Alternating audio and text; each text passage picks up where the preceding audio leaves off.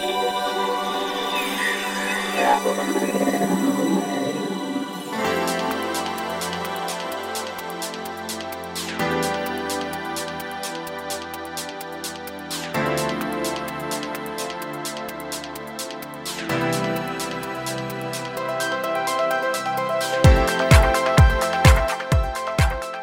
んにちは、ゆきです。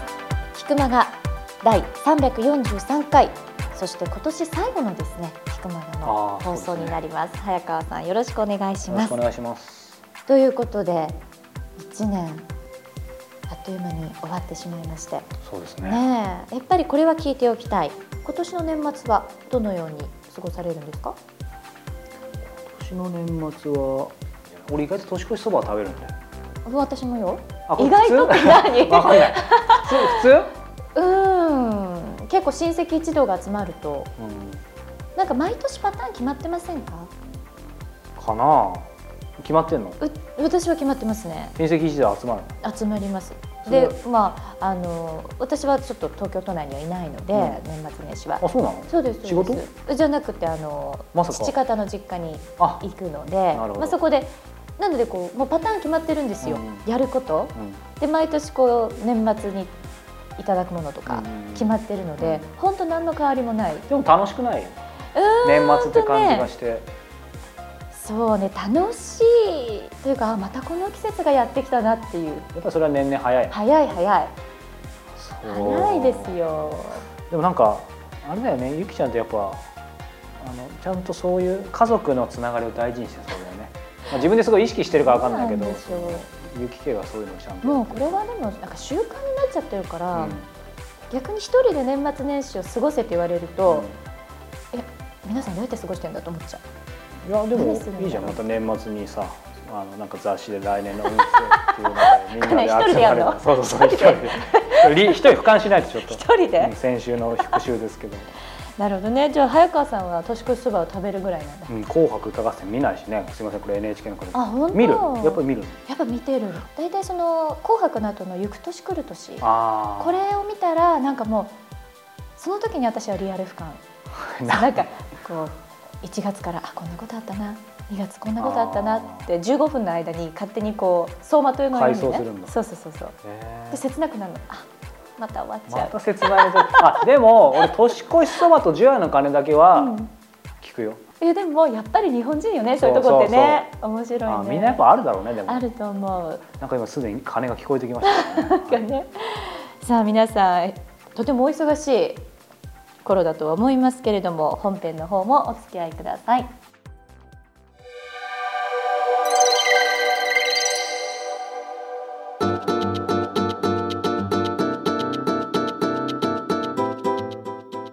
きまして今月の菊間がインタビューです。今月は中島浩二さんにお話を伺ってきたわけですけども今週が最終回になりました。そうですね。改めて中島さんとお会いしてまあもう1ヶ月が経ちましたけど、え振り返るとねそれこそ俯瞰するとね一言で彼思うのはやっぱりいつでも誰とでも、その接し方とかスタンスは変わらない。あの誰とでもっていうのはすごいよね。なんか俺がすごい大事にしてる言葉で誰かが教えてくれたのか分かんないけどその偉い人にはそうでないように接して偉くない人にはすごくリスペクトしなさいみたいな。だから別に偉い人にブレにって意味ではないんだけど、うん。うんあるじゃん。その偉い人にペコペコしちゃったりそうですそのまあ偉くない人って何をもってしているか分かんないけどさ社会的な立場なんか分かんないけどそういう人に対してやっぱり無礼にだったりさ、うん。いや人で使い分ける。でもそれってみんな多かれ少なかれあると思うんだけど中島さんやっぱりそういうの感じないね全然。で今その誰とっていうこともあったんだけど話しながら今ちょっと言ったんだけどさいつもなんだよね。いや俺いつもいるわけじゃないんだけど、うん。ただ会うとその波がないというかさ、すごいですうん。ね。いやだからきっと今振り返ってけどその彼がサッカー選手17年間、うん。やっぱり自分でも言ってるし彼はその日本代表に例えば入ったりすごい派手な実績あるわけじゃないんだけど、でもそれで逆に17年ってすごいでしょ？そうね。日本代表とかに入っても途中で56年で消えちゃう人もいるしやっぱいつでもどこでもそのそれをずっと出せる安定してっていうあと相手が相手が誰でも監督が誰であってもそこの部分っていうのはなんかこの社会に出てもそういうことができる人っていうのは要はずっと勝たないかもしれないけどずっと負けないみたいなさ。やっぱこの心の整え方が上手なのかもね。と思う。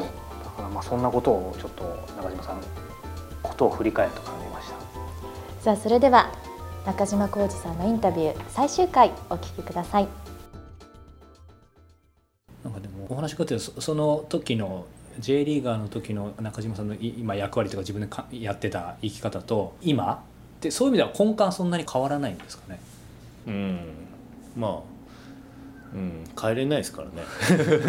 人間変えれないですからね、うん。いやいい意味ですごいなんかスーッとああなんかそそのスタイルで来られてるのかなっていうのは受けたんですけど、まあそれをいろんな人に正してもらいながらですけどね。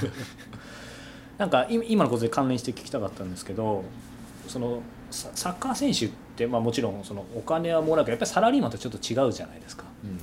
まさに次の年どうなるか分かんないし。そういう意味でそのき起業してるのとなんか僕の感覚外から見た感覚では結構似てる部分はあるのかなと思うんですけど、うん。180度違うことはいずれにしてもないでしょうけどそのサッカー選手の時の中島さんと,、えー、と今のベアクトの中島さんっていうのはなんか結構そのなんだろう延長線上にあるようなももんなんですか？つまりどっちも起業っちゃ起業っていう僕イメージがあるんですけど。まあそうですねうん個人。そうですね、うん。まあ、いつダメになるか分かんないですし、うん、一緒ではそうですね、でもあのダメになることってあんま大したことじゃないじゃないですかあの生きてる限り何度でもまあね、うん。やり直せますしあのダメになることってそんなダメじゃないですし、うん。この場所では成功しなかったけど、うん。違うところではまあ需要があるかもしれないし自分のことを、まあチーム変わってそうなってきたんで、うん。ここではいらないって言われても、うん。ここではねすごく必要とされるかもしれないしだから本当にいっかなってそんなに悪いことしなければ。ね、人の道に反しなければ。反しなければ、うん。今まででまあこれも一つですけど、まあ、結構そこの年表を作らせていただくと結構こうやっぱり、まあ、波乱万丈というかキャリアとしてはあると思うんですけどやっぱり一番本当ししんどかったというかいいつですかね？しんどいのか、まあ、キャリアとしてしんどいのは本当仙台の出れてない時ですかね、うん。もうだってやっぱねサッカーできないかなとか思ってましたし、千葉でクビになる時はあのもうあの J1 でそう結構出れましたし、うん。優勝とかもできたりして、あのそこまでもう悔いはなかったので、はい。まあ、クビになってもまた次ね、違うこと楽しいことあるんだろうなぐらいにしかうん。思ってなかったんですけど、うん、本当に苦しかったのはあの仙台が上昇してる時に自分が下降してる時です。ねもう満杯のあれ、ん。そこにはピッチには一回も立てなかったので、うん。その時は、ずっと上から見てるだけだったから、まあ、その時はすごい、うん、疎外感はありましたね。あの落ちてたのは落ちてたですね。キャリアの中では。じゃあもうその時はもう何でしょう、えーそこを乗り越えたっていうよりももうその時はもう落ちてた。落ちててあれですね、うん。落ちてて違うとこに引っ越ししたらまた楽しかったっていう、まあキャリアの中であってもしじ人生全般で全部含めてって。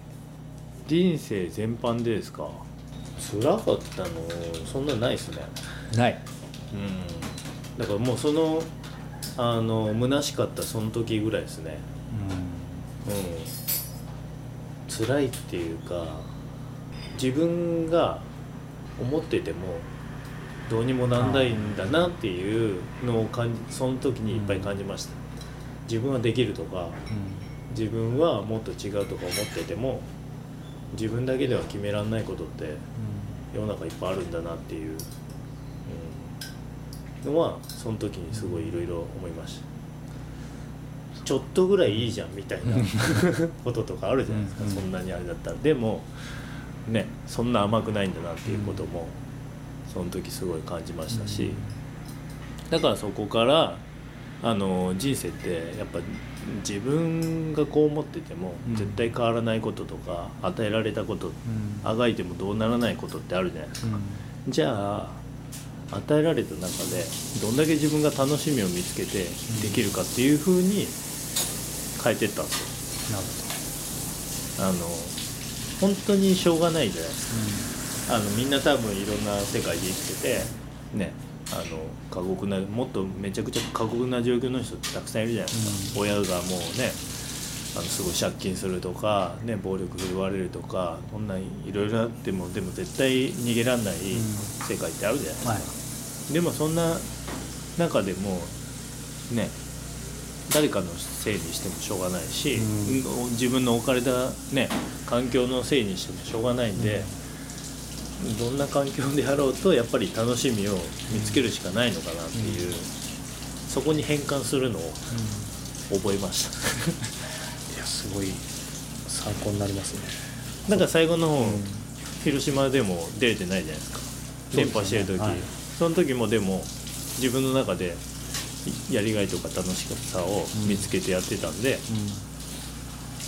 だから多分2年いけたんだと思います、うん。あのそれぐらいだったら1年で一あの2年間で連覇の1回目の時もはい。2試合ぐらいしか出てないんで、あだからそれがうん。もしね、悪い方にとかうん。違う方に、でもチームとしては評価してもらってたからもう1年もうん。持ってってもらったんだあ、し、うん。まあ、言ってないですけどあのちあの引退する前もチームからもその指導者の話とかももらってましたし。あそうなんですねだからそれがね評価が低かったらいやーね、ないでしょうけど、でもちゃんとねその自分の置かれた立場の中でもやれてたからそういうふうにもなったのかなっていうのはあるんで、うん。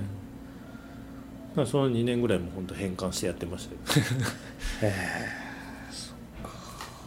サムレッチの話も出ましたけどちょっと若若干話が変わるんですけどまさに聞きたかったのがその、まあ、千葉で2連覇、まあ、サムレッチでも2連覇したチームをの中にいて、まあ、試合全部出てたわけではないと思うんですけどいわゆるその勝つ組織というかこれ聞いてる方はビジネスパーソンもいるんでちょっと僕僕個人的に聞きたいんですけど、まあ、自分自身もその組織の中にいて何て言うんだろうな1回勝てるってことはあると思うんですけどその連覇できるチームとそうじゃないチームってあると思うんですけどそこを2回まあ、必然だったのか運命だったのか分かんないですけどけ経験してなんなんていうんですかね、あのまあ、広島に限って言えば、だからあのやっぱり一回成功することによってのメンタル面の余裕なんじゃないですか。やっぱりそのその連覇っていうのは。あの千葉の時もそうでしたし去年してるから絶対次もしてやろうっていうよりはまあ一回取っちゃってるからまあ次もいまあこんな感じでいいでしょうぐらいでも取れるっていうかそれによってのいろんなあの状態がいいことになってうん。だからマリノス去年できなかったのはやっぱりもうどうしても取りたかったじゃないですか。うん。でもこけちゃったじゃないですか。広島はもうもうないけどでもまあ去年取れてるしなんか2位から3位ぐらいでもだからいいやって勝ち続けてたら転がってきたみたいなもんじゃないですか。でジェフの時もナビスコの時に前年取れてて2回目の時アントラーズが対戦だったんですけど、はい。アントラーズも10冠みたいのがかかっててうん。9冠でずっとなんかしばらく取れてないらしくてもう並んだ時とか前夜祭の時からすっごいピリピリしてて向こうは。こっちは逆になんかすごいリラックスしててだからなんかその張り詰めたものがすっごい感じる。そういう時ってやっぱ良くないじゃないですか。あんまガッてしすぎるとね。だから、うん、あのワールドカップのブラジルのように、うんいい方に向かってる時はいいけどちょっとこと切れた時に修正できないっていう。すごかったですよね。だからそのやっぱりメンタル面のあの、うん。プラスアルファっていうか、いい意味で力が抜けるというか、まあ、あとあれですよね。当然経験したことなかったら分かんないけどうん。一回経験してるとそう経験で要は実現できるもんだなと思いますよね。そうですね、うん、だからお金持ちがお金持ちなのと一緒です。ああね。そういう法則がだからあのー俺の中で神様の法則があって、はい。体痛いとこって何回も痛くしてくるじゃないですかあの人あたち。ーはい。あの人たち。どっかはい。ドンって当たったら何回も同じとこ当たったりとか、で文句言ってたり泣いたりしてる人にはもう上でいたずらして笑ってるじゃないですか、はい。でももうそんなんしても関係なくて笑ってるような人にはもうそこにやってもしょうがないから、うん。いいやって言ってだから絶対いたずらしてるやつがいるんですよ上で。なんかあの畳みかけるように傷口に塩を塗ってくるやつが、はいはい。いるかもしれないですね。だから多分ね思想的に別にね、ダメになってもいいしプラスで言ってたら、はい。い、いのもあってくるしうん。っていうのがあんあんのかなっていう。いやいい話伺いました今あの、まあ、お金ってキーワード出てきたんでこれこ個人的にいつも聞いてるんですけど今までに、えー、とサッカー関係以外で一番お金をかけてきたものって何ですか？サッカー関係以外のお金？服っすかね？服、あまあ、今もおおしゃれなあのあれですけどそれはもうずっと学学生ぐらいの時から？高校生とかうんそうですね。高校生ぐらいかな。高校生ぐらいの友達が結構、はいうん、サッカー部の子が好きな子が多くて、うんそんぐらいからですね。へだ中学ぐらいまでは本当サッカーばっかりした。ん でで高校ぐらい親元離れて、うん。うん、周りが好きな子多くてそこからぐらいですね。でまあサッカー選手は日常私服なので、ああそっか。そうか。行くの練習行くのとかも毎日私服なので。僕らはユニフォームしか見てないけど。私服そうですよねお金は服ですかね、うん。車もそんなめちゃめちゃ好きではないのではいはい、一回買ったら結構長く乗るから、うん。そんなコロコロ買えないんでうん。釣りも好きですけど、はい。まあそこまではお金はかけてないですかね。うん。うん、ビックリマンチョコとかですかねあと。それはたかが知れてますね。相当買ったというのも。最後にあのすみません。いいくつかはい。教えてください。中島さんがこの人はほ本物だなと思う人ってどんな人？もしくはどんな瞬間に、本物っすか？うん。本物だっていう人は言葉に説得力がある人とかね。言葉に説得力。俺が話しててうーんって思う人。わかります？なんとなく。わかりますわかります。あのあこれこの人しょうもないこと言ってんなとか意味のない意味のないっていうかなんか引きつけられる人話しててもっと話聞きたいなとか思う人は本物なのかなって。うん。それじゃやっぱりもうこ言葉っていうよりやっぱりもうまさしく人間力が出てくる何か、うん。そうですね、うん、やっぱりなんだろう。うんちくじゃないうん何かがあるじゃないですか。そのなんか辿ってきて悟ってたりとか、はい。経験やっぱり経験に基づいたなんていうんですか言葉っていうか、うん。その、うん、そういうのを聞くと本物だなっていう、うん。なんかただいろんなことだけ知っててバーって並べるような人ではなく、その本質をなんかズバズバ言ってくるというか、うん。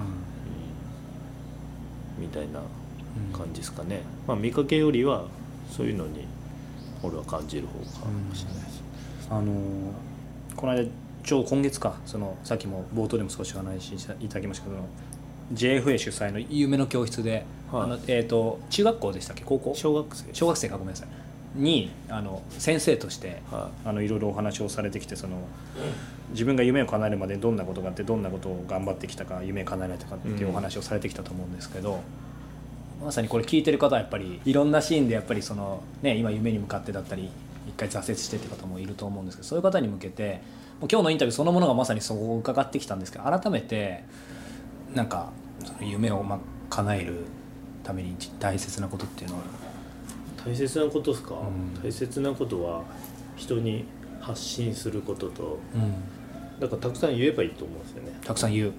あのまず何がやりたいとか、でそれをまあ応援してもらえるような人になるってことですかね、あのシンプルですけど、まあ、僕なんかもそうですし日本人結構そうだと思うんですけど結構その言うこと自体が良くも悪くもうん結構遠慮しちゃうじゃないですか。かといって言っちゃうとなんか俺が俺がみたいになりすぎちゃう、うん。そこの部分っていうのっていうのはなんかかなり慎重にっていうやんないとなって思っちゃうんですけど、うん。その辺ってなんかもうちょっと突っ込んで聞くとどういうところだと思いますか？なんだろうやっぱでもあの夢の種類にもよると思うんですけど、うん。言うことによってやらなきゃいけなくなるじゃないですかあ 多分いろいろ言うことによって、自分にもプレッシャーかかる有言しそのためにそう動かなきゃいけないっていうことがあるし、うん。でまあそういうような、ね、人になんなきゃいけないっていうのが出てくるので、俺は、まあ、どんどん言えばいいのかなっていう、うん。でまあどっかに刺さったらまたね、うん。そこで可能性が広がったりするので、うん今いいですね。そのどっかに刺さったらぐらいのちょっとち力抜け感がいいですよね。これ言ったから絶対これ叶えなきゃみたいな、うん。ではないです、ね、応援してよしてよみたいなそういうんじゃないですよね。応援してよではないですけど結果としてですよね。結果としてまうん。あ言っといて誰かが そう思っててくれたらいいやと思ってうん。誰もアホだなと思っててもいいんですよ。うん。別に。絶対全員を引き込もうっていうわけではないのでいいなって思ってくれる人だけでいいかなっていう。なんか人にどう思われる？とそんなにいいんですようん。別にもう関係ない人のことは忘れるじゃないですか。うん、うん対して。はい。本当に興味ある人にだけね興味あったりとか馬が合うというかはい。ねタイプが一緒の人にだけ人ってくっついていくだけであってまあ一時期は文句言われたりなんかするかもしれないけどそんなのも一過性のもんだし、うん。だったらねいろいろね踏み込んで発信してた方が自分のね殻作ってあの我慢するよりははいやりたいこと出して文句言われようとそれはもうちょっとだけもう、あの坂向けがもうちょっとあれになったぐらいに思っといて、それでいいのかなっていう、その方が楽ちんですよ。いつまでもいじめられないですよそんな。うん。いつまでも悪いことはずっと言われないでしょうし、それに対して真に受けてるとうん。ずっといじめられるので。うん。そのなんかエネルギーはもったいないですほっよねとけばいいです言う人は。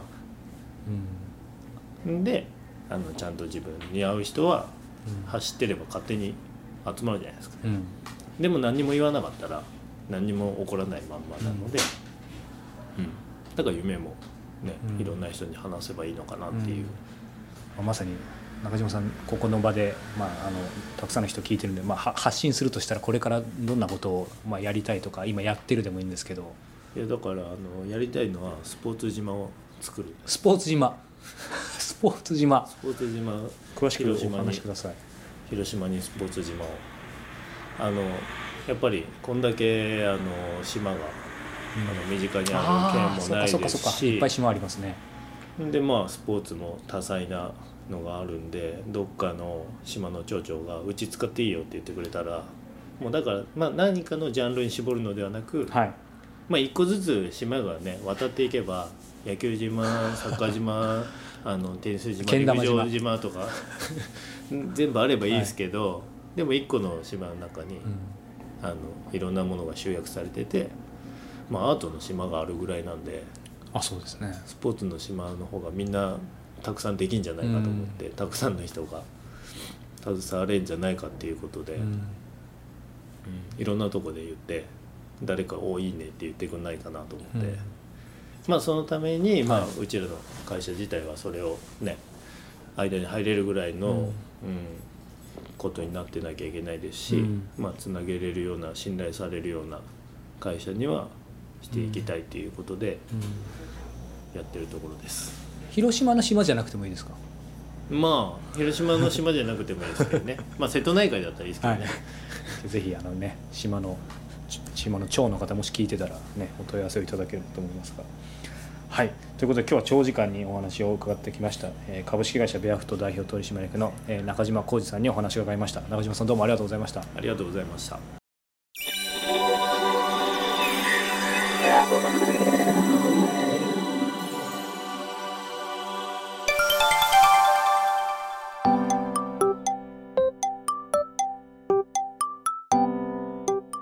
続きまして教えて早川さんのコーナーです。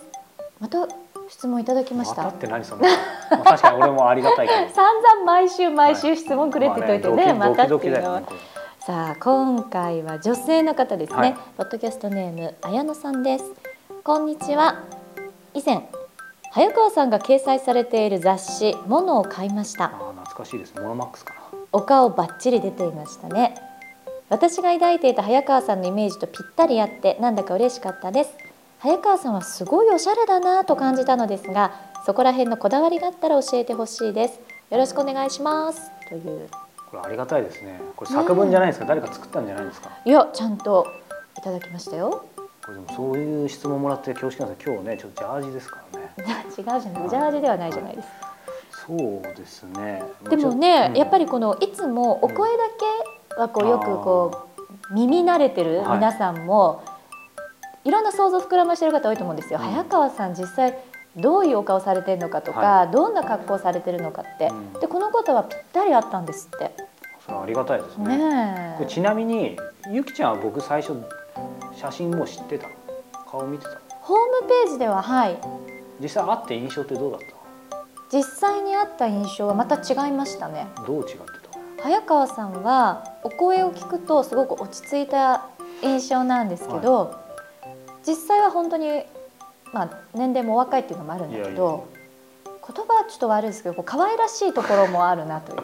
まあグミ食べてるからね。そうそうそうそうそう。先週まで食べてましたね。あでもこの方はじゃあぴったりだったんですね。ねそうかえ。でその中でもおしゃれさんだなとうん思ったということなんですけど何か。服装そうの、ですねまあ、おしゃれかどうかはさておいてですけど、なんか自分が今か考えてるのは、うん。やっぱりそのブランドとかそういうのにどれだけその自分のライフスタイルに合ってるかっていうことだけはこだわりがあって、なんだろうな。やっぱりどれだけ移動に適してるか、あ実用性。うん、実用まあね実用性ね。でやっぱりそのどっか動いたりさするしあ2つあるんだよねその意味が。そのモノマックスにもそれをそれこそ書いてるんだけど移動が多いから移動しやすいっていうこととあと俺これ番組で言ったことあるの俺実はさ手がドラえもんなんだよね。手がドラえもんみたいに丸くて、はい。不不器用で面倒くさがりなのよ。だからどれだけ楽かって言った方が正しいね。移動しやすいっていうよりも。だからうん。例えばだけど、うん、分かりやすいところで言うとさ結構その、ふうん、いろいろ服装結構かっちりした服装とかにさリュックサックってあんまり使わないじゃん普段外人ですよね。うんまあ、やるとしても。あと似合う人いるけど、うん。なかなかそれは俺も難しい。だけど俺のライフスタイルってリュックサック合いそうじゃん。リュリュックサックね、うん。いつもなんか両手がそうでしょ？空いてそで実際両手空いてないとなんかいろいろ不便もあるし。だから結構あのトートバッグとかそういうのがまあ普通いいじゃん、そうねうん、だから今日今日も持ってきてるけどでそういうのがいいんだけどでもさすがにさいつも、まあ、ラフとはいえさある程度かっちりした格好の時とかも必要。でその時にあのじゃあ実用性って言ったんだけどじゃあそれでも実用性があるからとにかく極端にスーツでもリュックでいくかとかさ、うん。なんかかっちりした時にもどうするかっていう時にでもその時にいつもバカだからなんかすごいじゃあこの難題をどう乗り越えるかってまたそこでもファイトして あのトートバッグに逃げるのは簡単だけど、うん。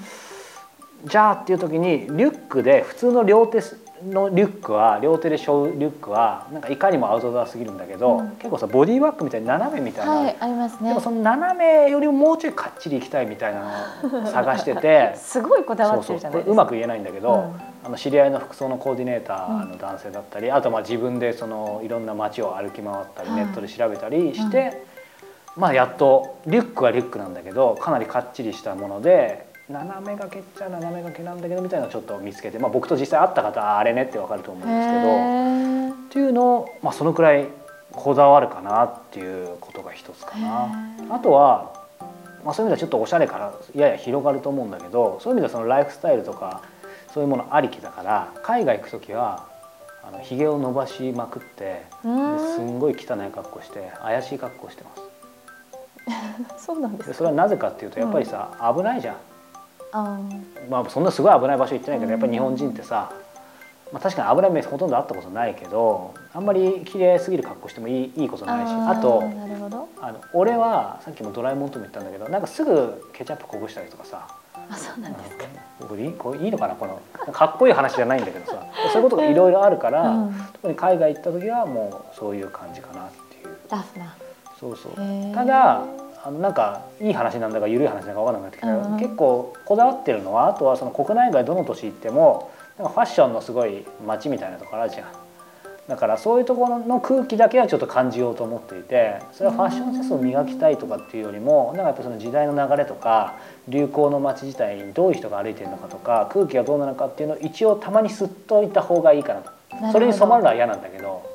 あ見聞を広めると。いそう意そうそうそう、味でもね。っていうのをまあそのいろんな訪れる年々ごと。にまあ一応触れようかなっていうのはあるかなと。思うんですけどなんかでもいいですよね。こう早川流っていうのがあそう、あるんでしょ。だってあまりこうブランドと。かじゃなくて、実用性があって、自分に似合ってっていうね、昔ねす会社時代スーツ毎日着てた時期あったけど考えられない。今1年に1回着るか着ないかああ確かに早川さんスーツ着られてるの見たことないわ。1年に1回ぐらい着ますけどね。あそうそうかそうそう。これちなみにゆきちゃんなんかこだわりはある？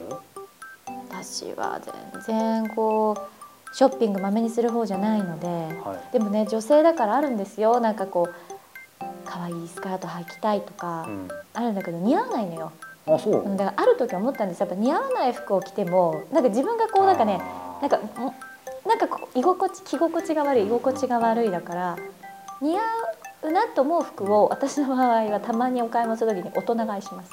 あそうなんだ。結構色違いとか、ううん、同じ形のパンツのねそういうのを何着か買ってそれをこう着回したりって感じかな。ん結構それ似合う服っていうのの方が多いのやっぱり。あとはあの店員さんと仲良くなって店員さんにジャッジしてもらう。ああそういう客観的な目も必要ね。そうそうだから美容院とかも私何も言わないもん。美容師さんにお任せしてるの。顔パス？じゃなくて 美容師さんにもう好きなようにしてください。あそうか意味が違ってたそうか。でもねごめんなさい僕正直白状します。うん。いろいろ話したんだけど、うん。僕ね僕も一番似合うその一番ライフスタイルに合ってるというか似合うのってね、うん。サッカーシャツなんですよ。あそうなんだやっぱ今月のうん。ねいやまあ中島さんの話もあったんだけど僕も元サッカー選手になりたかった人として、うん。家にねやっぱりいまだにサッカーシャツとかあってあの部屋着で着る時あるんですよ。ええあのね本当に似合う。自分でも似合う。し自分も一番しっくりくるんじゃないかしら。だから俺そっちの人だなと思って。そうどっちの人だよ、うん、だからサッカーシャツスペインこの間バルセロナに行った時にバルセロナのシャツ結構向こうでしか売ってないかっこいいのあって、うん。本当それ買ってこようかと思ったんだけど。買わなかったんですか、やっぱりちょっと遠慮して日本人らしさが出て買わなかったんだけど。そうそうそう。